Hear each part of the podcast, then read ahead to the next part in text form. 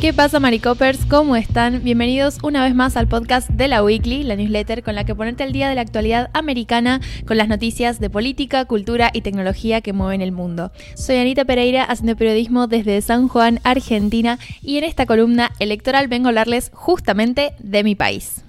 Este año la ciudadanía argentina va a elegir a su próximo presidente en octubre, pero el camino a esas elecciones generales está lleno de citas electorales locales a nivel provincial y nacionales previas que van a ir limitando el rango de acción de las alianzas políticas. ¿A qué me refiero con instancias electorales previas? Por un lado tenemos las elecciones a nivel local, a nivel provincial. Argentina tiene 23 provincias más Ciudad Autónoma de Buenos Aires, que funciona a nivel de elecciones y de representantes como si fuera una provincia más, es la capital y tiene este régimen especial.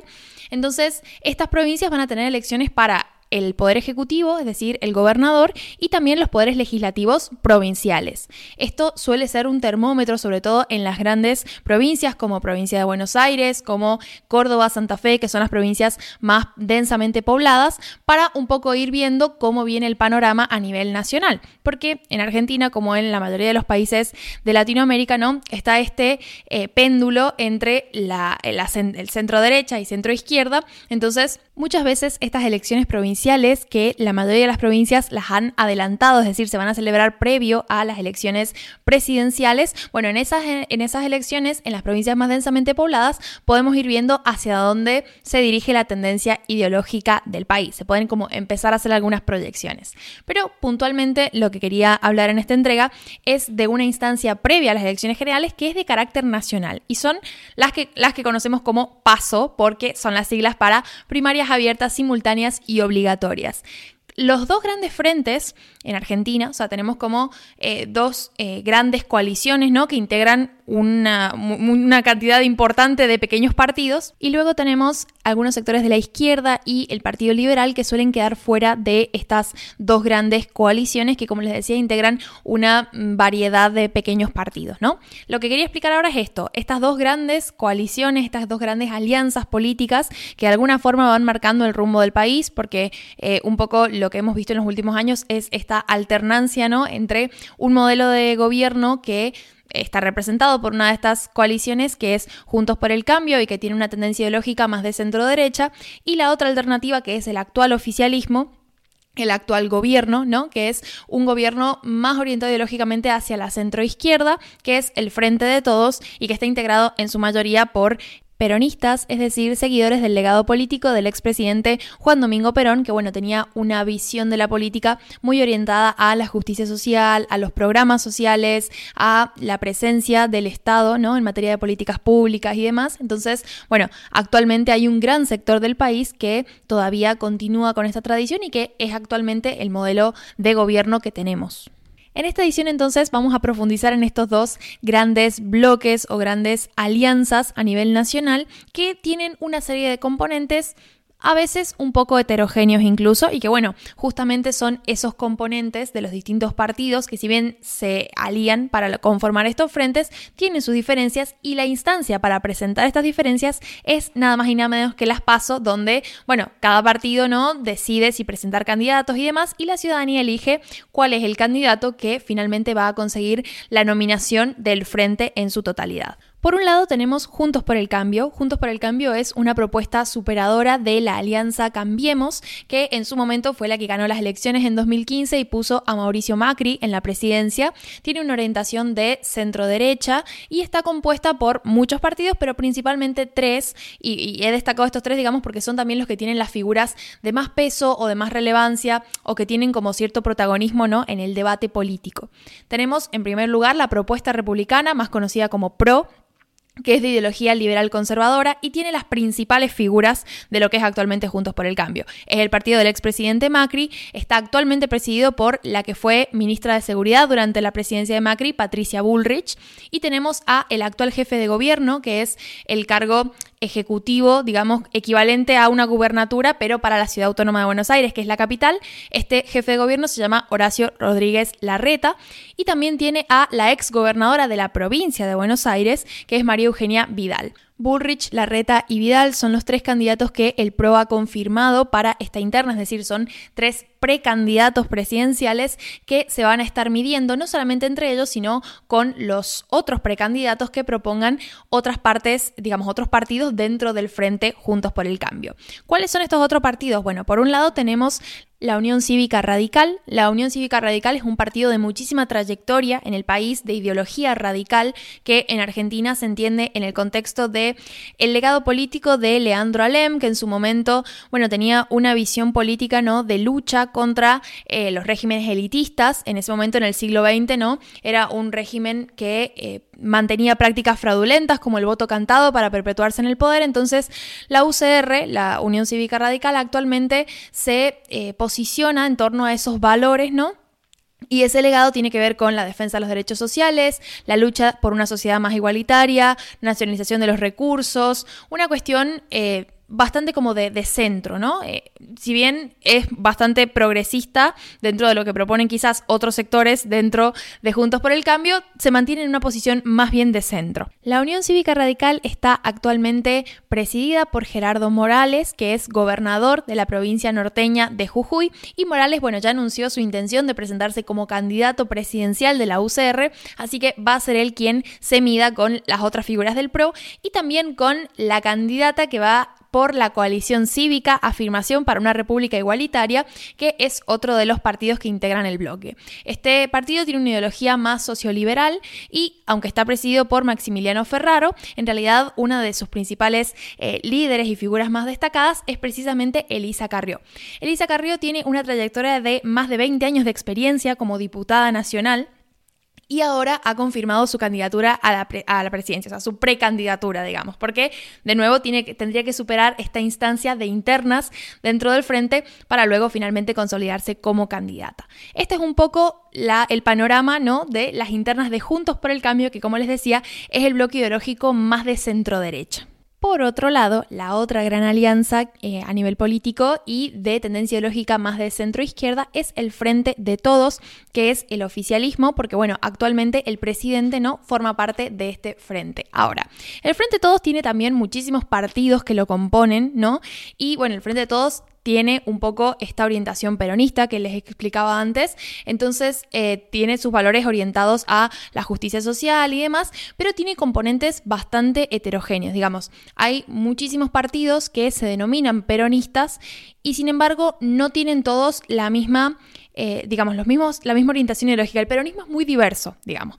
Eso quizás queda para otra entrega, pero bueno, habiendo aclarado ese punto, paso a explicar algunos de los componentes principales del Frente de Todos. El Frente de Todos en realidad es como la instancia superadora del viejo Frente para la Victoria, que es el frente que llevó a la presidencia a Néstor Kirchner en 2003 y luego a su esposa eh, Cristina Fernández, que es actualmente una de las figuras más influyentes en la política argentina, pero bueno, se conformó Frente de Todos luego de 2019 cuando él, este bloque político anexó la propuesta de Sergio Massa. Sergio Massa se presentó como eh, el tercer candidato. La, alternativa en la grieta que planteaba, por un lado, Daniel Scioli, que era el candidato del Frente eh, para la Victoria, que era como el sector más del lado kirchnerista, peronista, además, y Mauricio Macri, que fue quien finalmente ganó esas elecciones. Sergio Massa se configuró como la tercera fuerza política logró un índice, un nivel de, de, apoyos bastante fuerte, ¿no?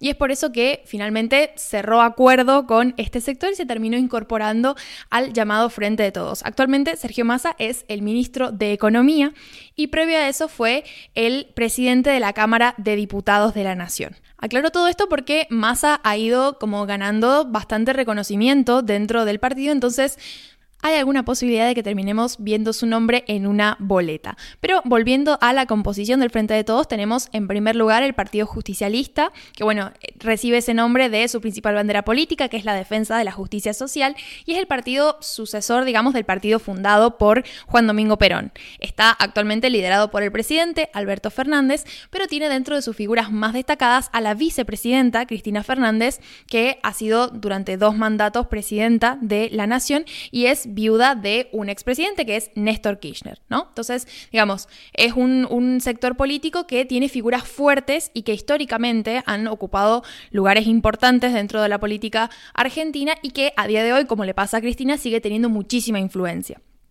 También tenemos el Frente Renovador, que es el nombre de la propuesta política de Sergio Massa. Está presidido en realidad por Pablo Mirolo, pero su líder más destacado es Sergio Massa. Y bueno, tiene una orientación política transversalista porque de hecho como que niegan ocupar un lugar en el espectro ideológico, no, no, quieren esta clasificación de izquierda o derecha y un poco su propuesta es reconciliar posturas políticas opuestas, de ahí que Massa se presentara en su momento como la tercera, la tercera vía, ¿no? porque es como una forma de em, armonizar esta grieta que, de la que tanto se habla en Argentina que hay entre el modelo más de derecha y el modelo más de centro izquierda que plantea el peronismo. Entonces, el Frente Renovador como que un poco viene a subsanar esa herida, pero finalmente está como dentro parte del frente de todos. También tenemos Compromiso Federal, que es un partido liderado por el gobernador de la provincia de San Luis, Alberto Rodríguez Sá, y el Partido de la Cultura, la Educación y el Trabajo, que está dirigido por el líder sindical Hugo Moyano. Hay más partidos, pero nombro estos y puntualmente a Hugo Moyano porque, eh, digamos, la relación del Frente de Todos con el sector sindical y el sector obrero de los trabajadores es muy importante porque es como su base de votantes y su base de representación política. Perón eh, se configuró como líder en base a la representación de los trabajadores, entonces este factor es sumamente importante y el apoyo de los líderes sindicales siempre ha sido crucial en cualquier elección y para determinar cuáles son los candidatos que finalmente van a ir a representar al frente en su totalidad. El frente de todos lo que pasa es que todavía hay muchísima incertidumbre sobre cuáles van a ser las candidaturas presidenciales, estas precandidaturas en el caso que haya una interna y que probablemente va a haber una interna porque la única figura política capaz de unificar la propuesta ¿no? y, aunar todos estos sectores políticos, que es Cristina Fernández por la magnitud de su influencia y de su popularidad en el país, ella anunció hace un tiempo que no se iba a presentar como candidata debido a una situación legal eh, bastante importante que está viviendo actualmente y que, de la que ya hablamos en la newsletter, por eso no me voy a explayar con eso. Eh, pero bueno, también Cristina el año pasado sufrió un intento de magnicidio, entonces está en una situación bastante complicada y por ahora su decisión ha sido apartarse del tema de elecciones y no presentarse como candidata.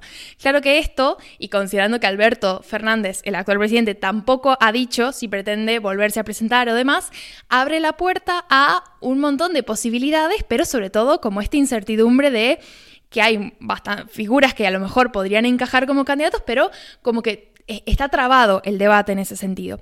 Y como está trabado el debate, el jueves se convocó, este jueves pasado, se convocó una mesa política, el presidente, digamos, Alberto Fernández la convoca para definir una estrategia electoral. Y lo que me parece más curioso de toda esta cita, no solamente que hay muchas personas que confirmaron a último momento, lo cual habla de que el liderazgo de Alberto Fernández no está en su mejor momento, porque bueno, es, eh, digamos, ha tomado una serie de decisiones durante su gobierno que han sido muy criticadas desde su mismo partido y desde su mismo frente, ¿no? Sino que además la principal conclusión de este evento, que duró alrededor, fueron alrededor de cinco horas y media de debate, fue la formación de una comisión para que hable con Cristina Fernández y le pidan que reconsidere su decisión de apartarse de las elecciones. Entonces, un poco la conclusión de esta mesa parece haber sido que sin Cristina no hay rumbo. Y bueno, me parece como una, una situación bastante complicada para el frente porque evidentemente... Eh, cualquier frente político, digamos, eh, tiene que poder mantenerse por fuera de la influencia de una sola figura. Entonces, bueno, esta es como la, la incógnita ¿no? del oficialismo y que veremos cómo se termina resolviendo. Lo cierto es que se tiene que resolver hasta el 24 de junio, que es la fecha límite para la presentación de precandidatos, y esto es 50 días antes de la fecha estipulada por ley para la celebración de las PASO, que van a ser el segundo domingo de agosto, es decir, el 13 de agosto. Y bueno, obviamente vamos a estar súper pendientes de qué es lo que pasa ahí. Las otras fechas clave para agendar tienen que ver ya con octubre, nos queda un poco más lejos, ¿no? Eh, bueno, el 22 van a ser las elecciones generales. Si hay segunda vuelta, esa segunda vuelta va a ser en noviembre y antes tenemos debates obligatorios de candidatos presidenciales que obviamente vamos a estar siguiendo de cerquísima desde acá, desde la Weekly. Así que bueno, gracias por escuchar. Sé que ha sido un poco más largo de costumbre, pero quería dejar las cosas lo más claro posible porque se avecinan meses muy moviditos en política argentina y obviamente voy a estar ahí cubriendo todo. Pero bueno, ya los dejo con Emilio que les trae los titulares de esta newsletter. ¿Qué pasa, Maricopers? Pues voy a hablar del senador demócrata John Fetterman, porque ingresó voluntariamente en un hospital este pasado miércoles para recibir tratamiento por depresión clínica, que es una forma más severa de depresión. Según su médico, Fetterman ha sufrido depresión en diferentes ocasiones a lo largo de su vida adulta, pero su estado se ha agravado en las últimas semanas. Cabe recordar que Fetterman sufrió un derrame cerebral el pasado mayo, que fue apenas unos días antes de las elecciones primarias demócratas en las que arrasó a sus contrincantes. Meses después y tras una campaña en las generales en la que celebró pocos eventos y mostró dificultades para responder preguntas en debates y entrevistas, Fetterman ganó las, esas elecciones generales, apuntando un escaño clave por Pensilvania para los demócratas. Pero Hace una semana Fetterman fue ingresado de nuevo tras sufrir unos mareos durante una cita con senadores demócratas. Los médicos descartaron un segundo derrame y le dieron en alta. Pero en los últimos días el senador había vuelto a su rutina en el Capitolio y el miércoles volvió a ser hospitalizado. Fetterman tenía previsto volver a centrarse en su rehabilitación de cara a enero, mes en el que empezaba su mandato en Washington DC, pero su círculo cercano asegura que no es el mismo desde que se mudó a la capital. Uno de sus asistentes cuenta en The Washington Post que el senador se ha mostrado más retraído desde que empezó a trabajar en el Capitolio Y numerosos estudios aseguran que un tercio de supervivientes de derrames tiende a desarrollar síntomas depresivos más adelante. Fetterman estará ingresado durante lo que se espera que sean unas pocas semanas, y aunque los datos muestran que las posibilidades de que Fetterman logre una recuperación completa son de entre el 70 y el 90%, las presiones han aumentado para que dimita. ¿Qué pasa si dimite? Bueno, pues que el gobernador demócrata de Pensilvania, Josh Shapiro, podría elegir a un sustituto que ocuparía el escaño de Fetterman hasta las próximas elecciones generales que se vayan a celebrar en el estado. Es decir, que Shapiro elegiría a un demócrata para que ocupe el escaño de Fetterman al menos hasta 2024, que son esas próximas elecciones generales en el estado. Pero si Fetterman decide seguir en el puesto, entonces no tendrá que presentarse a la reelección hasta 2028. Pese a todo, las muestras perdón, de apoyo y cariño a Fetterman ha sido prácticamente generalizadas en todo el espectro ideológico estadounidense. El caso es además un pequeño ejemplo de cómo las dificultades de salud mental han tomado un papel mucho más protagónico en la esfera pública del país, pese al tabú que solía ser en el pasado. Y ese es un poco el update que os tenía que hacer a nivel electoral, ¿no? Porque este ingreso de Fetterman puede tener consecuencias en ese frente. Tenéis más enlaces en nuestro monitor electoral donde hablamos de la alianza de conveniencia de Trump y de Santis. Bueno, en realidad nosotros en el Washington Post, luego político habla de la apelación que ha perdido Lake, también el New York Times habla de las elecciones en Nigeria y luego en el país hablan con una defensora de los derechos de las mujeres en Laos. Todos enlaces muy interesantes. Eh, también tenéis por cierto, dos enlaces a memes de la semana. Eh, volveremos mañana con un vídeo nuevo de Mario de la noticia que se nos escapó, pero hasta entonces, gracias por seguir ahí, Weeklyers Premium y nada, eso, que disfrutéis del fin de semana. Hasta luego.